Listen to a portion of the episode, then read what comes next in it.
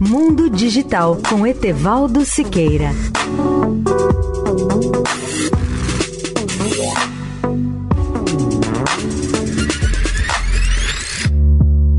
Olá, ouvinte da Eldorado.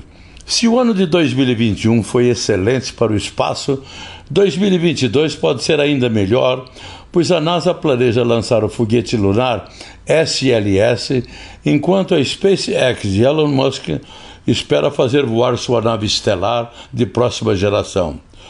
O ano de 2021 provavelmente ficará nos anais da história do espaço como um ponto de inflexão, um momento em que os cidadãos comuns começaram a deixar a Terra regularmente.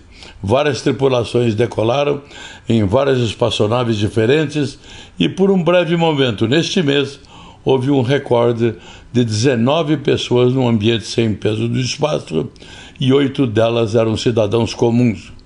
Mas apesar de todas as conquistas de 2021, que inclui um rover posando em Marte, um pequeno drone chamado Ingenuity voando na fina atmosfera daquele planeta e o lançamento do telescópio espacial James Webb, o telescópio mais poderoso de todos os tempos, o ano de 2022 poderia não apenas conter tais promessas, como talvez muito mais.